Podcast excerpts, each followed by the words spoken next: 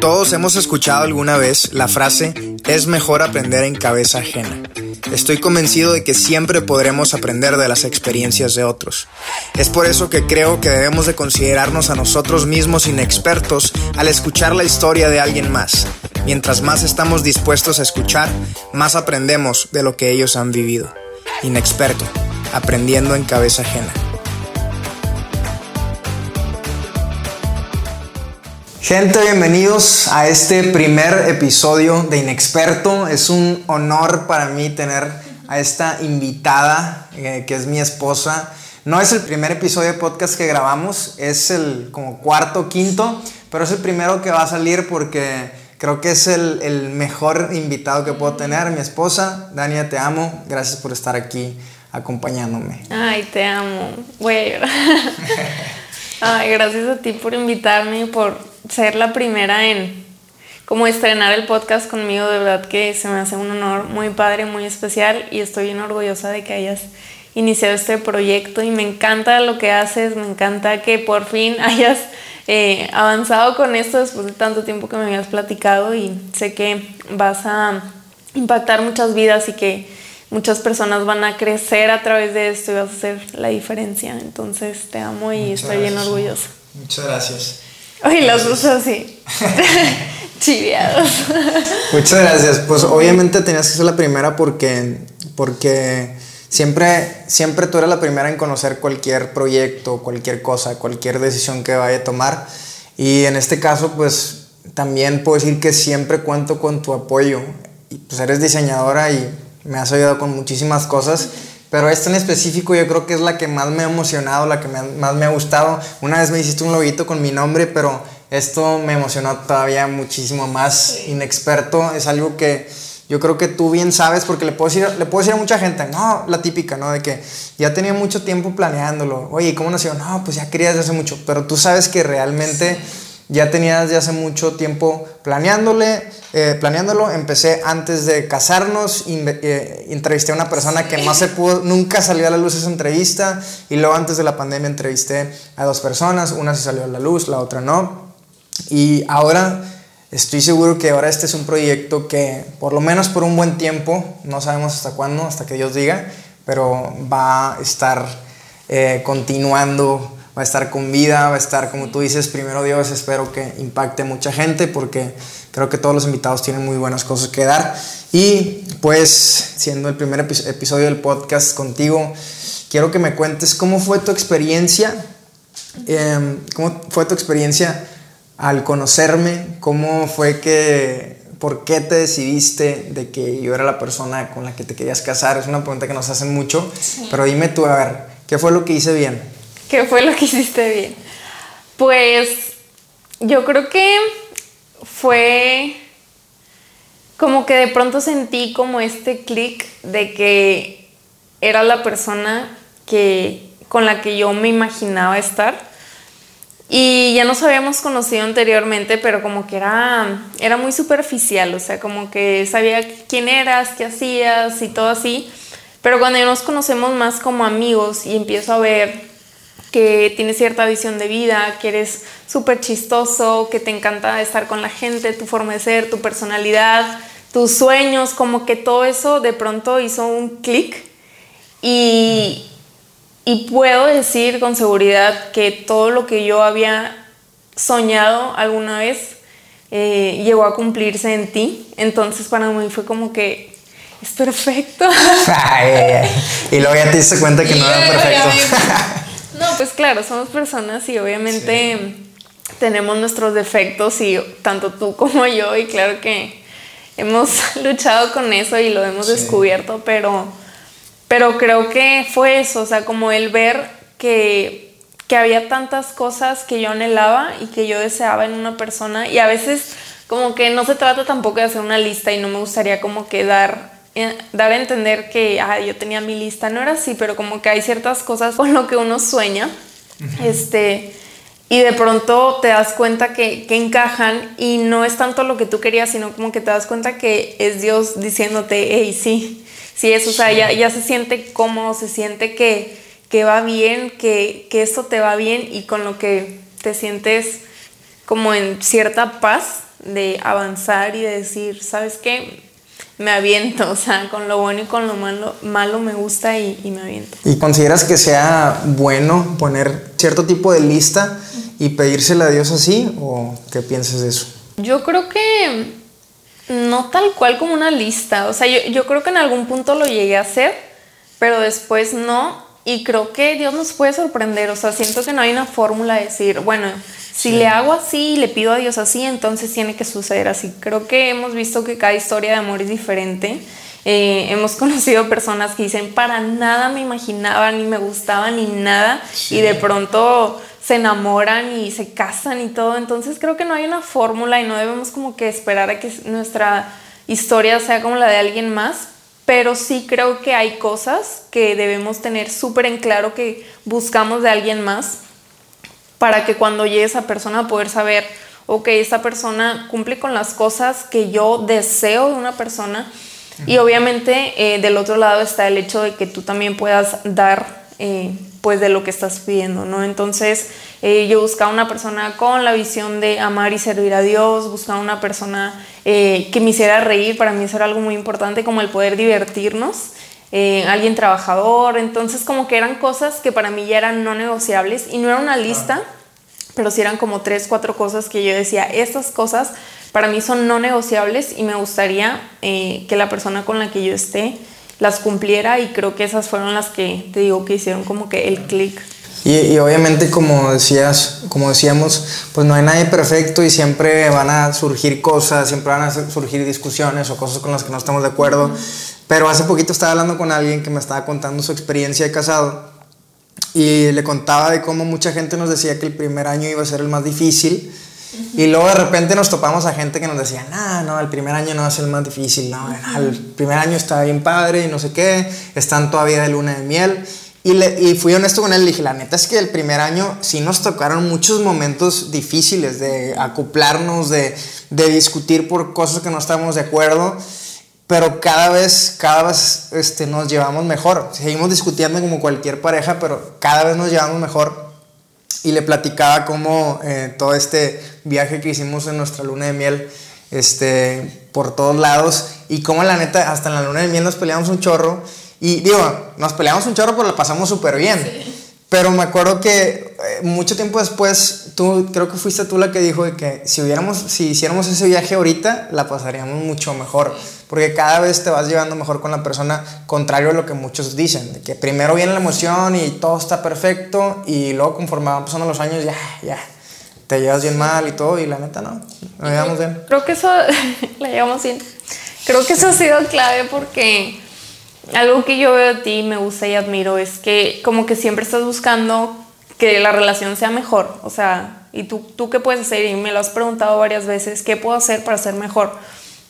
Y, y me has enseñado eso y yo también lo he preguntado. Y creo que, ese, creo que eso es importante, porque si, si no nos va bien al principio y decimos, no, ya ni modo, ya que ya valió, pues de ahí se va empeorando la situación y, y en vez de que de que el matrimonio eh, se haga un, equipo fuerte y, que se lleven mejor, pues va a ir empeorándose y quebrándose cada vez más. Entonces creo que eso es algo importante. O sea, que, cada quien, es, tanto el esposo como la esposa, diga, a ver, ¿qué puedo hacer para ser mejor? Entonces tratar de, de no perder eso de vista, como que aún podemos ser mejores.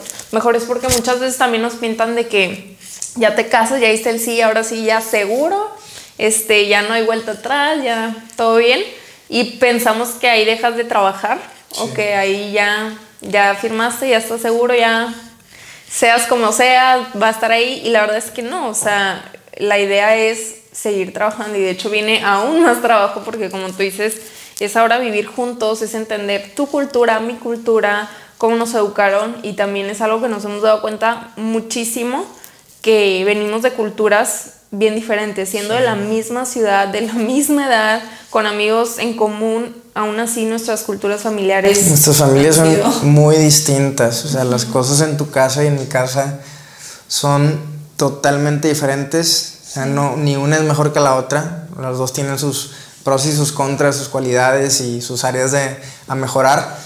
Y eso sí, un gran reto, pero al mismo tiempo, al mismo tiempo yo he notado que en muchas cosas nos ha ayudado a ser mejores, porque es una combinación muy padre. Hay, hay, muchas cosas que yo admiro de cómo se hacen en tu casa y hay muchas cosas que, que, admiro de cómo se hacen en la mía. Hay cosas que, pues no, no vamos a adoptar de cómo se hacen en la mía o cómo se hacen en la tuya.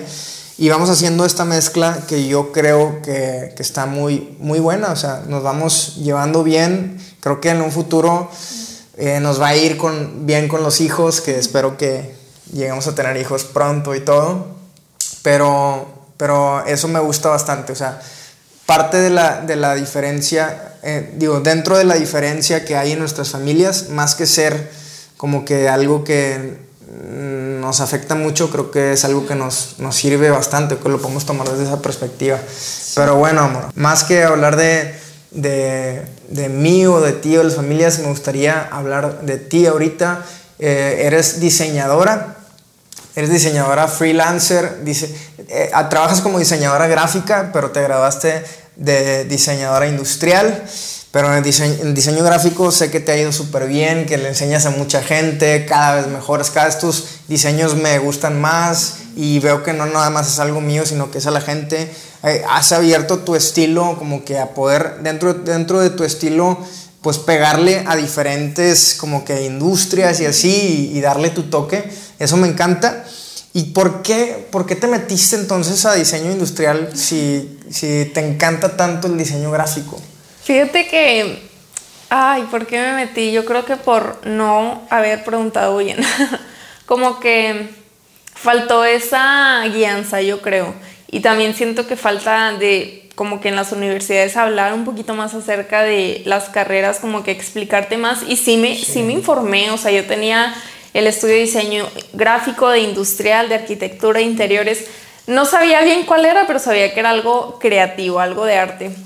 De hecho, a mí siempre desde chiquita me había gustado como que el moverle a las páginas web y ponerle colorcitos y, cambiarle las tipografías y siempre cuento que, siempre cuento que yo no tenía Fotolog porque se me hacía feo el diseño. Entonces yo busqué otra página que te, te permitía hacer otras cosas. No me acuerdo ni cómo se llamaba pero se veía todo súper bonito y me pasaba horas horas horas ahí. Claro que para Fotolog necesitabas una foto y yo como ni tenía cámara ni nada no subía nada pero me pasaba horas editando los colores, las tipografías, todo eso.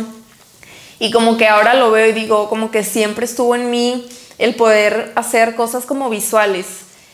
Y de pronto dije, bueno, voy a ser arquitecta y porque me gusta dibujar casas y ya lo hemos platicado que los dos dibujamos casas de chiquitos y como que varias cosas así pero dije, bueno, voy a estudiar diseño industrial porque creo que va entre crear algo y arquitectura y diseño interiores y como que es una mezcla de todo y al final eh, pues es una carrera padre, pero como ves muchas cosas de todo, sabes joyería, ves juguetes, ves muebles, ves de todo, que no terminas como que siendo experto en algo. Entonces yo terminé así como que, ok, trabajé eh, diseñando cocinas, trabajé en un despacho de arquitectura, terminé trabajando en una imprenta también como diseñadora gráfica.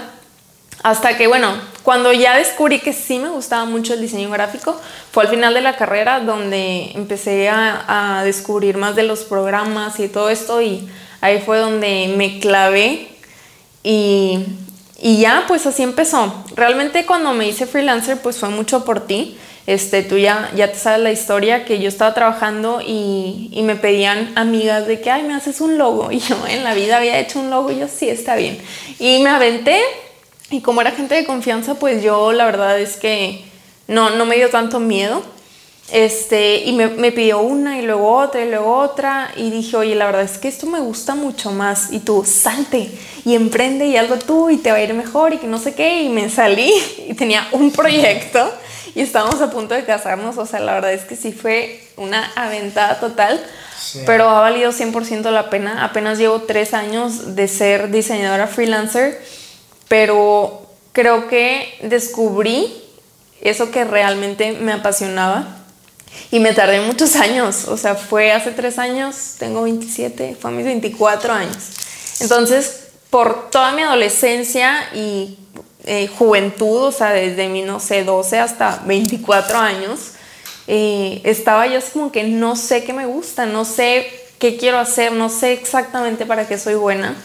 y fue hasta como que probar diferentes cosas que ya encontré, eso es lo que me gusta hacer. Algo que me gusta de cuando lo cuentas es que realmente siempre estuvo ahí, pero no te diste cuenta. Y ahí me pongo a pensar cómo hay muchas cosas que siempre han estado en nosotros y no nos damos cuenta de que tienen que ver con nuestro propósito, tienen que ver con lo, con lo que vamos a hacer en la vida. Y tú, tú has contado en varias ocasiones cómo andabas en un emprendimiento o en otro, estuviste con las flores, con los pasteles, estuviste con varias cosas y te encantaba hacer el diseño de, de los logos. De que un nuevo, un nuevo emprendimiento, bueno, déjame le pongo el logo, déjame diseño el, el, el nombre también y todo, déjame lo pongo bonito. Y ya, tengo este emprendimiento y al final como que no te terminaba convenciendo tanto y volvías al, al, mismo procedimiento de encontrar una imagen visual para tu proyecto y ahora te encargas de hacer imagen visual. Sí, y algo que dices eh, y que me da como risa y lo veo mucho en nosotros es que, por ejemplo, tú desde chiquito sabías que te gustaba cantar y escribir y era un talento muy natural. Sí. Y hay personas que son así pero hay personas como yo que no tenemos ni idea, o sea, no se me da ningún deporte. estuve en fútbol y en básquetbol y jamás metí ningún gol. Este, ni fui muy buena. Me daba demasiada pena cantar y hasta la fecha y no se me da ningún instrumento, o sea, como que yo decía, "Ay, pues cuál es mi talento", ¿no? Y a veces pensamos que los talentos son saber cantar, saber dibujar como un experto, saber un instrumento y como que muy formados, pero creo que a veces los talentos que Dios pone son como pequeñas semillas que son de una pequeña curiosidad por hacer algo o una pequeña pasión que va como sembrando y es nuestro trabajo regarla y, hacer que crezca, ¿no? O sea, tal vez yo sentía esta curiosidad por el diseño y esta pasión por hacer cosas, como tú dices, crear eh, identidades gráficas y fue mi trabajo el ir descubriendo, entrando en los procesos y, eso fue regando esa semilla que Dios había puesto y es lo que ha hecho que al final crezca y dé fruto. Entonces creo que para muchos otros eh, los talentos no se, no se ven tan fácil, sino que tenemos que ir descubriéndolos, ¿no? Y tenemos que ir regándolos y pues prestándoles atención. Claro, claro, o sea, los talentos que tenemos tienen un potencial mucho mayor que el que podamos perseguir a, simple vista y nunca se va a desarrollar si no los ponemos en práctica, obviamente. No es como que pasan los años y automáticamente te haces un mejor diseñador o un mejor cantante o algo así. Y bueno, hablando de, de diseño y hablando de los logos que has hecho, hiciste este logo de inexperto me encantó cómo quedó. Desde el momento cuando me enseñaste dije, este es, no me tienes que hacer otro ejemplo. ¿Y cómo llegaste a esto? Oye, pues me da risa eso porque ya como ya hemos trabajado antes con haciéndote logos y así para otros proyectos, tenemos bien cañón la diferencia ahí porque tú eres de que te gusta que se vea como sucio y, con como muy exagerado y mi estilo es completamente minimalista, simple, sencillo, ordenado. Entonces siempre batallamos como que para encontrar algo que nos guste a los dos, pero eh, me gustó la tipografía de este logotipo porque cada letra es diferente, tiene un movimiento diferente si lo, si lo ven. Y creo que cada letra representa como a una persona y cada persona es diferente, cada persona tiene eh, cierto movimiento o ciertas cosas que lo hacen pues único. Entonces por eso escogí esta tipografía también que se vea como, como muy, muy fuerte y a la vez moderna. Y en otras versiones la X está marcada en rojo y, y yo quería hacer como esta distinción de que hay cosas que nos marcan y que nos que son como estas experiencias que nos hacen ser quienes somos, ¿no? Entonces por eso la X es una marca que como resalta y... Me encantó porque eh, expresa completamente lo que yo tenía en mi mente del podcast y era de invitar a gente distinta, cada una con su propia experiencia, como cada letra con su propio movimiento. Cada letra tiene una experiencia de movimiento distinto. Sí. Y y bueno, al, mismo tiempo eh, contándonos su propia, su propia historia, lo que los marcó en la vida, lo que, lo que ellos tienen que compartir con el mundo. Entonces me gustó bastante, me gustó bastante. Y el nombre pues es todo tuyo, tú sacaste el, el nombre y el significado. El, nombre pues sí es, o sea, el eslogan que no está aquí, igual y después lo ponemos, no estaría padre. Pero el eslogan es aprendiendo en cabeza ajena. Y habla de eso, o sea, aprender de esas personas y pues el inexperto, porque un amigo me decía, no, pues es que ya entendí, tú invitas a gente pues que no traiga tanto, como que gente que no es famosa y que no sabe tanto. Le dije, no, no, no, el, inexperto pues soy yo, porque, y la gente que lo escucha, porque estamos aprendiendo de todos, porque estamos aprendiendo las experiencias de los demás. Inexperto como aprendiz, ¿no? Y así es. Este, sí, me encantó. Sí, así quedó. Oye, ¿cómo fue tu experiencia en Nueva York conmigo? Contigo. Ay, bien padre, me encantó. ¿Qué te gustó más? Eh, ay, ¿qué me gustó más? No sé, como que el hecho de poder conocer una ciudad y la historia detrás y eh, ver tanta, tanto arte, tanta cultura tan diferente, porque allá es una ciudad donde tienes literalmente de todas las culturas y es una mezcla. Creo que nunca había estado en una ciudad así donde hubiera tanto de, de todo. Y hay demasiado diseño. Creo que te inspiraste mucho, ¿no? Estaba inspirada, le estaba tomando fotos a todos en los, en, en los museos, todo me encantó. Creo que ese tipo de de viajes te sirven como que para traer ideas frescas, ¿no? Obviamente hay que estar como que con los ojos abiertos y con ganas de qué me puedo llevar, ¿no? Más allá de una foto o una experiencia o lo que sea, qué me puedo llevar y qué puedo hacer con esto, ¿no? Si Dios nos ha permitido vivir ciertas cosas, creo que es, es importante tener esa mentalidad. Y no necesariamente en un viaje, sino yo creo que en cualquier cosa de la vida, el poder tener eh, una mentalidad de decir qué puedo aprender de esto, qué me puedo llevar, eh, creo que es una mentalidad muy intencional de crecimiento y bueno, eso es algo que he aprendido de ti, que tú de todo sacas una enseñanza. Este... No, pero tú también eres así, quizás, quizás yo lo convierto en un video, pero yo creo que tú también eres una persona que aprende mucho constantemente y estás analizando todas las cosas. Cuando hablamos, te quedas pensando mucho en lo que hablamos. Yo, yo a veces me acuerdo que, que lo empecé a notar ya de casados, de, de, esas pláticas que de repente teníamos hace rato que estábamos hablando, que cuando discutes o cuando estás tratando de, de llegar a un acuerdo o algo. Me acuerdo que pasaba, te terminábamos de hablar y yo como que, bueno, ya, ya hablamos y a mí me gusta como que hablarlo y, y ya.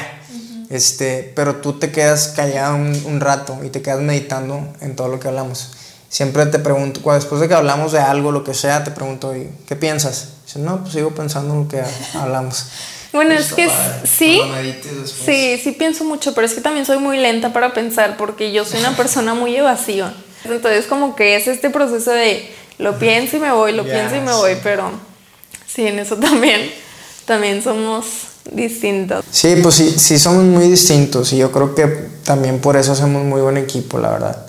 O sea, aparte de la diferencia la, la diferencia de la, de la, crianza pues también nos dio a cada quien y, y pues nuestra, nuestros papás también son bien diferentes, o sea, no nada más cómo se hacen las cosas, sino sus personalidades y todo. Sí, Este, son súper diferentes. ¿Cómo fue ser la hermana mayor de Ay, bueno, pues...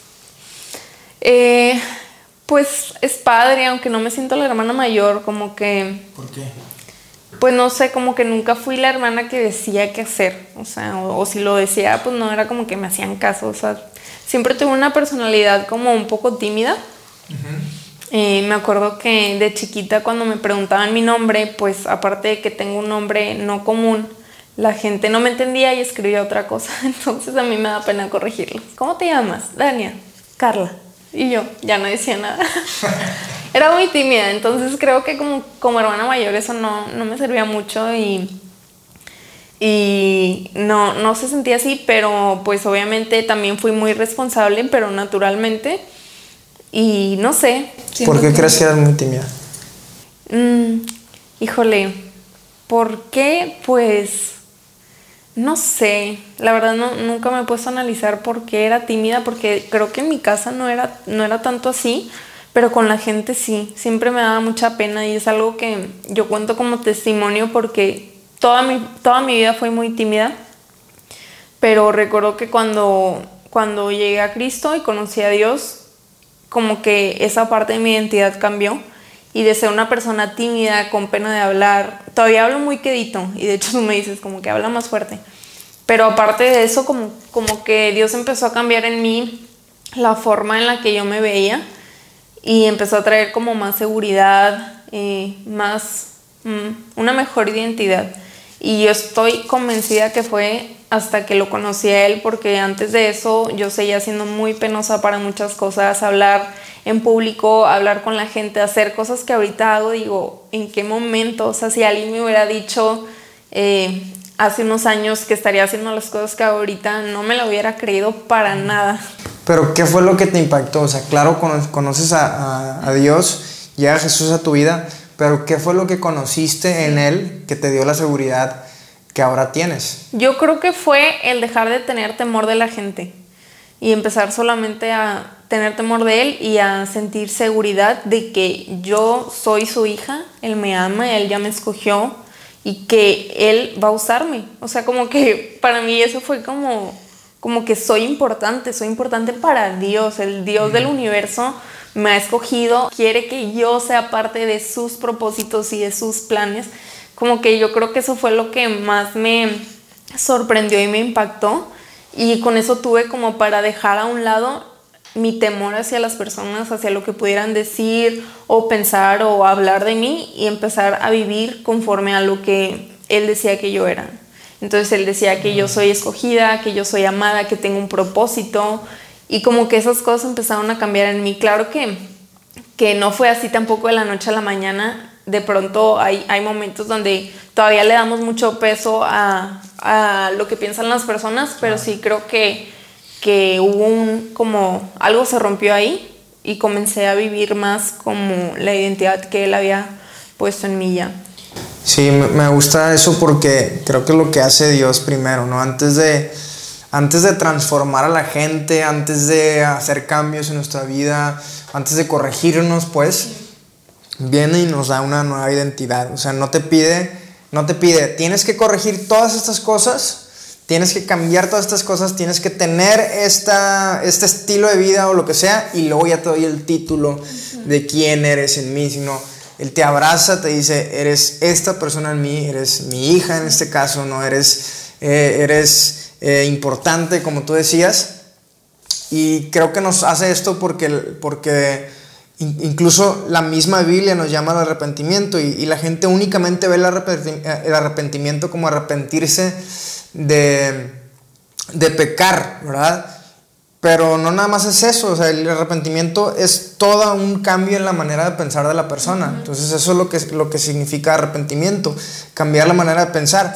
Y siento que dentro de una misma vida de arrepentimiento, ¿cómo vas a poder cambiar tu manera de vivir si no has cambiado tu manera de pensar? ¿Y cómo vas a cambiar tu manera de pensar si no has cambiado tu manera de percibirte a ti mismo?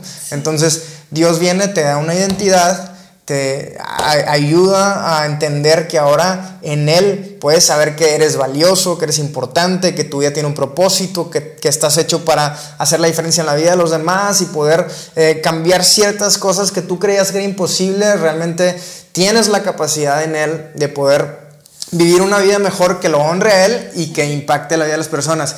Y en ese momento, cuando esa identidad cae así, como una revelación a nosotros, pues es mucho más fácil caminar, ¿verdad? Sobre algo que tú, que tú ya sabes que está ahí. O sea, no estás caminando sobre, sobre el aire, estás caminando sobre un piso firme que Dios ya puso y este es quien eres. Ahora camínale por aquí. Sí, totalmente. Y, y me encantó lo que dijiste de, de, cómo vas a cambiar quién eres si no, si no has cambiado cómo piensas, ¿no? Y creo que Híjole, los pensamientos ahí sí que es una parte súper importante porque es el renovar tu mente. O sea, antes creías una cosa y ahora crees otra totalmente, ¿no? Entonces, hablando de eso, hablando de los pensamientos, por eso, qué tan importante es de qué los alimentamos, ¿no? O sea, qué alimenta tu mente, eh, ya sea con la palabra de Dios o con libros o con películas, o sea, como que todo lo que vemos y todo lo que lo que nos rodea, amistades, relaciones, en lo que escuchamos, todo nos está alimentando.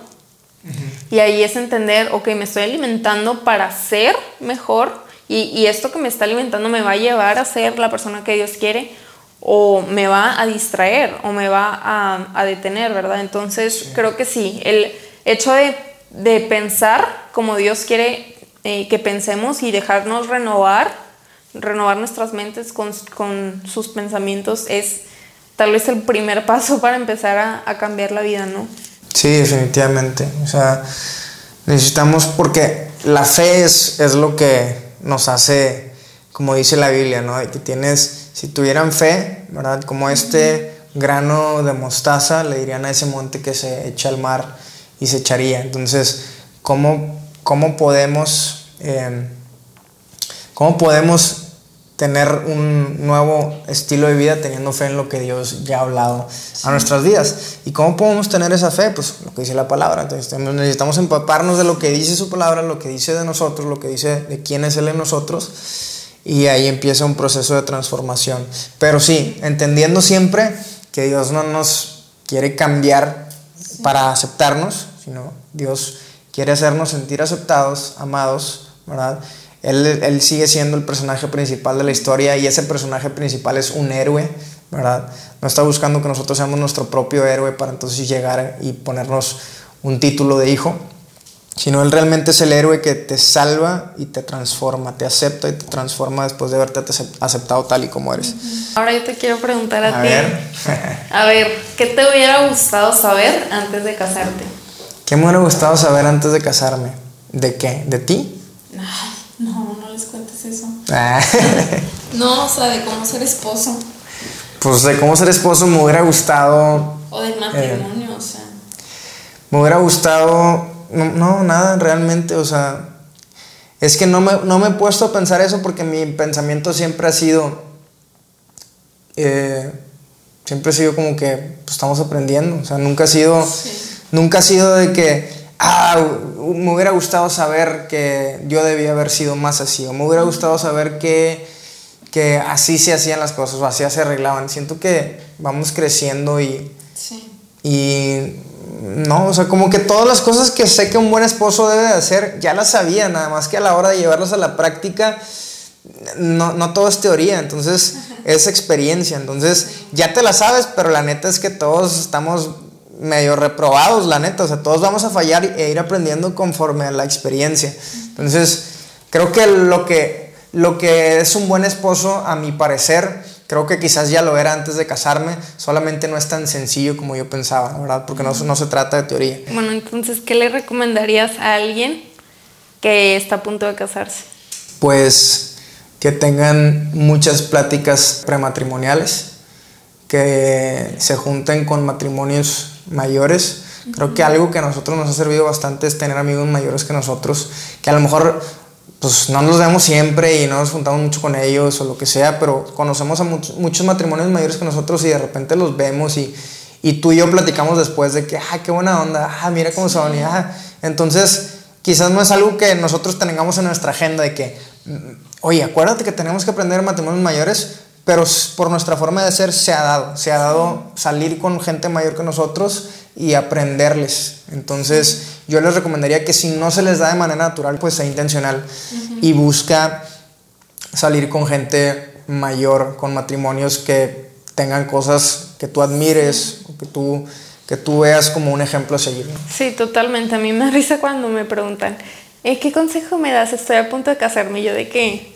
De que yo, yo estoy aprendiendo, o sea, de que no, no, no sé, como que todavía siento que, que como tú dices, estamos aprendiendo y, híjole, nos faltan muchas cosas por vivir. Digo, sí hemos vivido muchas cosas, pero pues llevamos dos años, ¿no? Entonces... Sí, no, y, o sea, dar tu, tu brazo torcer y no siempre alguien tiene que ganar, o sea, yo soy muy así de que quiero ganar, quiero ganar la, discusión de que si nosotros de repente no estamos de acuerdo con algo, quiero ganar. Y, me, cuesta a veces, pero creo que, los, creo que lo estoy conquistando y creo que lo hago muy seguido, que al final, pues ya, o sea, al final lo dejo, dejo ir, este, aunque me cueste, o sea, y no es un proceso rápido, muchas veces, pues tú me conoces, sabes que a veces me aferro, ¿verdad? Pero al final entiendo como que, ¿sabes qué? O sea, no, no tiene que ganar alguien, no tiene que haber, no tiene que, el cierre de una discusión no siempre tiene que llegar a tal persona tuvo la razón. A veces el cierre, el mayor cierre es en donde ganan los dos y donde, se abrazan y, y, y, y, te, y pierdes tú en ciertas cosas y la persona pierde en otras y trata simplemente de ser mejor. Este, y dentro de todo eso, sí creo que a lo mejor a veces, no lo quiero hablar a la ligera, a veces hay discusiones donde tienes que meter un tercero, donde tienes que hablar con gente. Nosotros hemos hablado con parejas más grandes que nosotros. Este, pero eso recomendaría yo, como que no siempre tienes que ganar y no siempre tiene que ganar alguien. Sí, porque finalmente no es uno contra el otro, o sea, es buscar un bien para, o sea, el equipo, que es.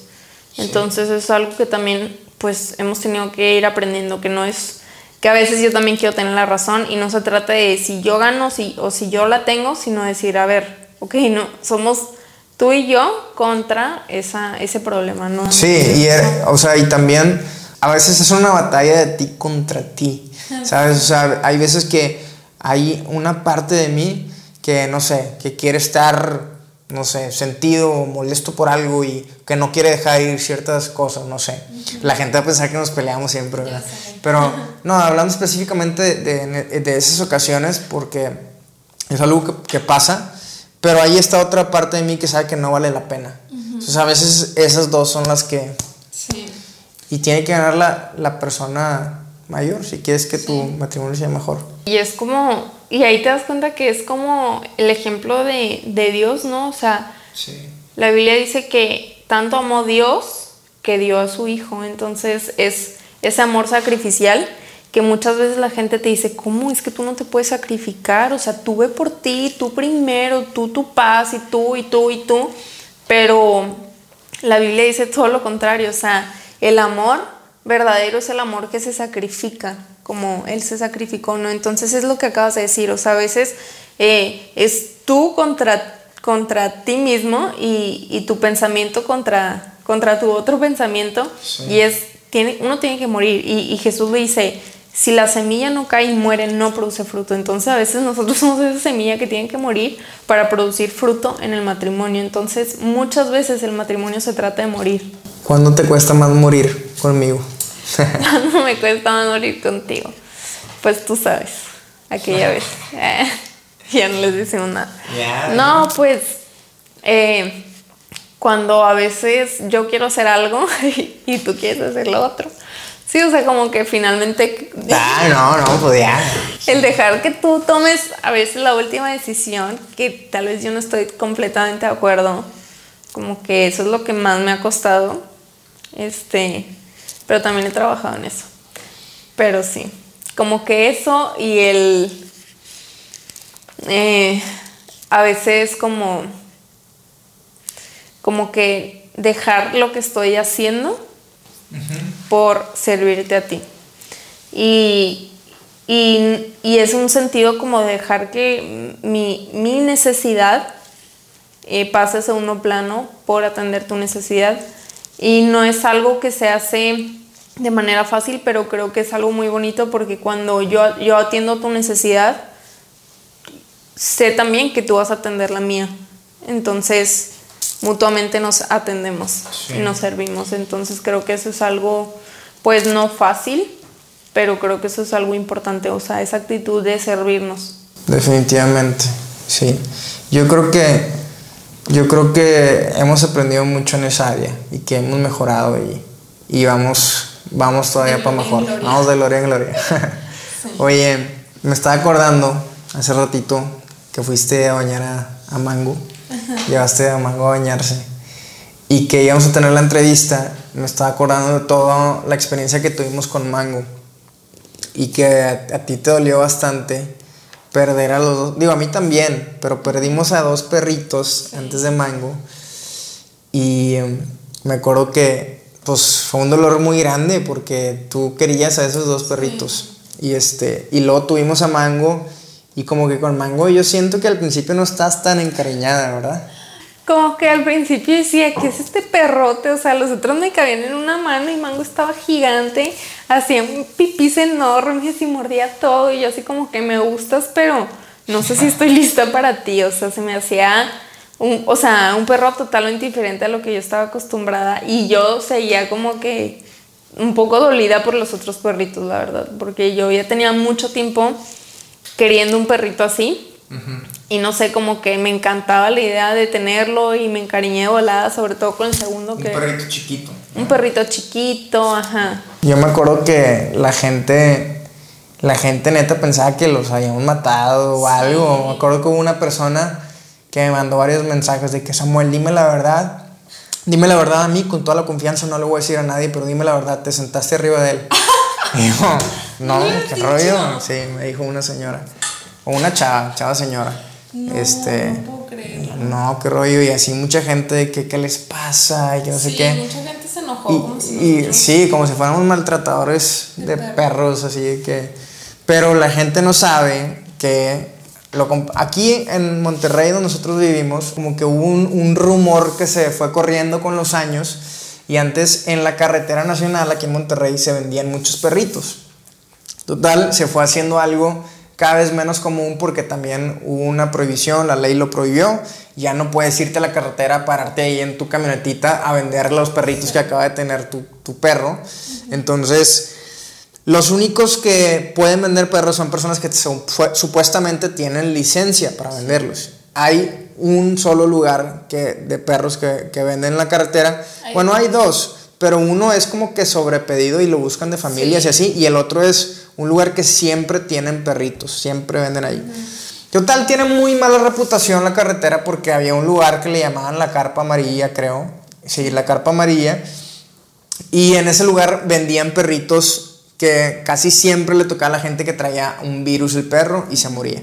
Entonces pasó tan seguido que se corrió el rumor, toda la gente sabe, no compres perros en la carretera. Eso fue hace años. Eso fue hace años. Sí.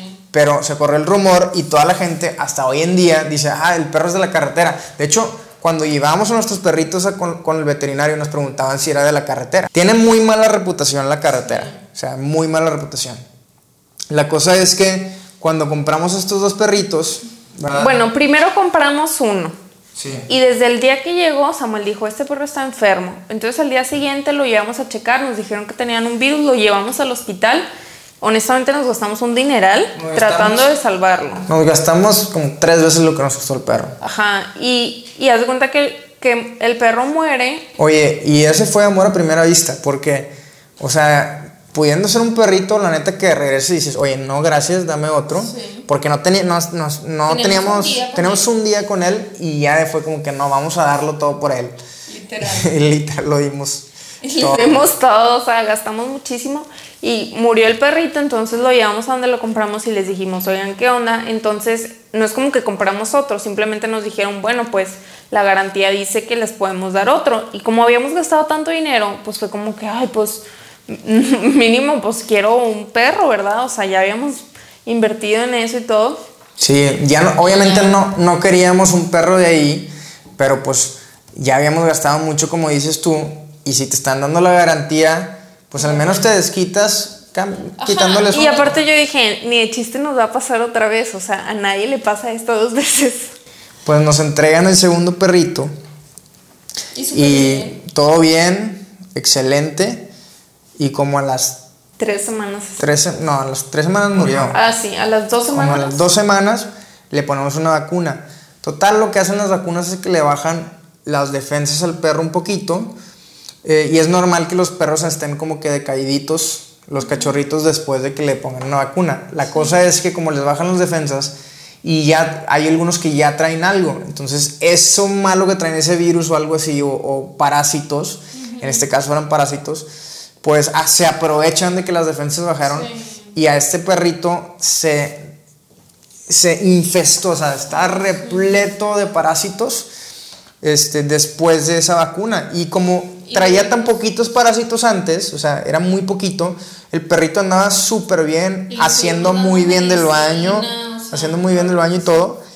Y la neta, con la vacuna, pues nada más salió lo que ya traía desde el lugar allá. Entonces, realmente, nosotros somos parte de, de los que ya confirman que no deberías de comprar un perro en la carretera. Sí, neta no. Y digo, muy triste la experiencia, pero bueno, regresando a Manguito, para alegrarles a los que están escuchando. Este, pues fue eso y obviamente a mí me dolió muchísimo. Este, y fue muy triste como que, ay, otra vez, y fue, fue una emoción muy fuerte, entonces al tiempo pues seguíamos con las ganas de tener un perrito porque también estaba bien padre verlo aquí en el DEPA y estar ahí, tomarle fotos, o sea, como que ya, ya queríamos como que que hubiera otro ser humano, digo, ser humano, me la bañé, otro ser por aquí. y lo dice, no humanicen a los perros. No digas te la bañaste porque hay ah, unas personas que... Tú dijiste te la bañaste. Te pasaste. Te pasaste. Te la bañaste aquí en Monterrey, no es malo, oigan. Bueno, el punto es que después vamos a, a otra tienda, este, y y que vemos a un perro así gordo, dorado, con la cara caída. Gordos pocos. Pero gordos pocos está. es el perro. y le decimos esto porque realmente lo comparamos con otros que estaban bien flaquillos de que qué onda con esta bola, o sea. y Samuel se enamoró, o sea, literal de que de que no puedo no puedo dejar de, o sea, no, lo tenemos que tener, lo tenemos que tener. Y si habíamos pensado, ay, algún día estaría padre tener un golden, pero pues vivimos en un departamento, o sea, yo no, nunca en la vida he tenido un perro grande y menos adentro de la casa, o sea, como que... Como que no sabía cómo iba, cómo iba a funcionar esa dinámica. Y de tener un perrito que me cabía en la mano, Mango era de que se me... Ahorita vemos fotos de él y estaba chiquitito, ¿verdad? Sí, más que, pues obviamente los otros sí te cabían en la mano. Pero Manguito estaba bien gordo porque no tenía filtro, o sea, no tenía fondo. No tenía fondo. Tragaba, pero. Y luego le tuvimos que comprar, a los meses le, compramos un, plato especial para que no comiera tan rápido, porque, porque comía tan rápido que le pasaba bien seguido que regresaba todas las croquetas y luego se las volvía a comer, o sea, bien asqueroso, bien asqueroso, pero comía así como, como si no hubiera comido en días. Y, este, y yo creo que por eso estaba también, yo no sé si le daban más o qué fue, pero estaba muy gordito. muy gordito. Pero eso también lo hacía ver tierno. Sí, no, la verdad es que nos enamoramos y ahorita es como que sí trae cierta alegría, como que el, el verlo y, y, que esté ahí contigo. O sea, a veces cuando yo me quedo sola en el DEPA, siempre está ahí conmigo, atrás de mí, o sea eh, persiguiéndome donde sea que voy, como que sí, sí es un compañero. Sí, la neta sí. Sí, justo ayer estaba pensando de que, ¿cómo sería el departamento si no estuviera Mango aquí? Sí. Qué raro. Ya se hizo parte de, la familia. Sí, pues sí, era la idea. Pero, ¿tú qué has aprendido de tener un perro? Primero, en cuanto a la experiencia que tuvimos de los perritos, mm, o sea, me puse a pensar como si estuvimos dispuestos del día uno de un perro que no conocemos a darlo todo, ¿verdad? Literalmente, o sea, dimos un buen dinero y el perrito murió y nos dolió. Me puse a pensar, yo creo que vamos a ser buenos papás, o sea, porque si esto doy por alguien que no estuve esperando en la panza de mi esposa, ya me imagino a alguien que, que, que tan esperado que un día llegue y, y vas a estar dispuesto a todo por esa personita, ¿no? Entonces, me, enseñó mucho eso en cuanto a los perritos, porque con el otro también le invertimos cuando, cuando se enfermó, lo llevamos también, de hecho murió en, un hospital, en la casa de unos veterinarios, murió ahí el perrito, y lo mismo, o sea, fue como que, ah, ¿qué tanto estaría dispuesto a dar por un hijo si, si, me si involucro tanto mi corazón? Con esta mascota que no conocía, ¿verdad? Entonces, creo que vamos a ser buenos papás. Luego imagínate Dios con nosotros. Exacto, es a donde iba. Entonces, luego me puse a pensar, si yo así soy, si yo pienso que voy a ser un buen padre, yo que soy un hombre pecador, imperfecto, que tengo mis problemas de carácter, eh, que soy orgulloso y a veces puedo llegar a ser una persona muy eh, egoísta y pienso mucho en mí, y yo estoy pensando desde ahorita que puedo desprenderme en amor con una mascota y en los ojos estoy pensando que puedo desprenderme todo mi corazón con un niñito que me pongan enfrente cuando tengamos un hijo, dije, wow, con el amor que tiene Dios, porque el amor de Dios es perfecto. Dios nos ama con un amor eh, que, que, es todo, o sea, es, es, es el estándar máximo de amor, es el amor que nosotros recibimos de parte de Dios. No, no dio parte de sus ahorros, ¿verdad? Sino se dio a sí mismo, ¿verdad? Todo por completo, por amor a nosotros, cuando éramos todavía personas completamente perdidas y sin Él, ¿verdad? Entonces, eso me dejó la experiencia de estos perritos. Y de manguito, mango, pues, este... mango? pues mango ¿qué me ha dejado de experiencia? Me ha dejado que eh, un perro es una responsabilidad. Entonces, hay, que, hay que recoger las popós, hay que bañarlo, hay que darle de comer todos los días, es una responsabilidad. Obviamente si esto, cuando mencionamos algo de mango frente a amigos que tienen hijos, lo decimos con mucho cuidado porque sabemos que para nada se compara a la responsabilidad de tener un hijo, pero sí creo que es una pequeñísima preparación, quizás pequeñísima, pero preparación para, para ser responsable, de, alguien más. Obviamente, yo sé que a lo mejor esto lo va a escuchar alguien que tiene hijos y va a decir, ay, ¿qué le pasa? Ay, no, no sabe de lo que está hablando. Sí sé, sí sé que es muchísimo más responsabilidad y un día me va a caer el 20 por completo, ¿verdad? Así como cuando me cayó el 20 casados que estamos hablando ahorita. Pero sí creo que, que te da esa responsabilidad de pensar, a ver, este, este compa tiene que comer, este amigo tiene que cenar, le tengo que comprar su comida y ahí tengo que ir a recoger sus popós, lo tengo que sacar a ciertas horas, tiene que jugar, ¿verdad? Siempre tiene que tener agua. Eh, y son ciertas preparaciones, ciertas cositas que te van dando una responsabilidad sobre algo. Quizás eso, quizás eso te deja un perro, como que es una, una responsabilidad que al mismo tiempo pues está bien padre, o sea, te encariñas bastante de tu mascota. Pues sí, eso sí. Terminamos hablando de, ya sé, de perros. De perros y hablamos de todo. Y este, bueno, amor, pues yo quiero decirte que obviamente no va a ser la, la, única vez que hablemos tú y yo. Creo que tenemos muchas cosas de que hablar. Me gustó, estuvo padre. Disfruto contigo. Creo que nos, nos podríamos sentar muchas horas a platicar de muchas cosas. Pero esta libreta roja que tengo aquí eh, es una libreta que, como tú ya sabes, le estoy pidiendo a la gente que me deje un mensaje o una frase que les inspire o algo que les haya llamado la atención y que quieran compartir. Puede ser simplemente una frase o puede ser un mensaje para mí o puede ser una, este, no sé, lo que sea. Este, pero en esta hojita me gustaría que pongas la frase y la firmes. La firma. Para inexperto. Ok. Mm, ¿La vas a leer enfrente de todos?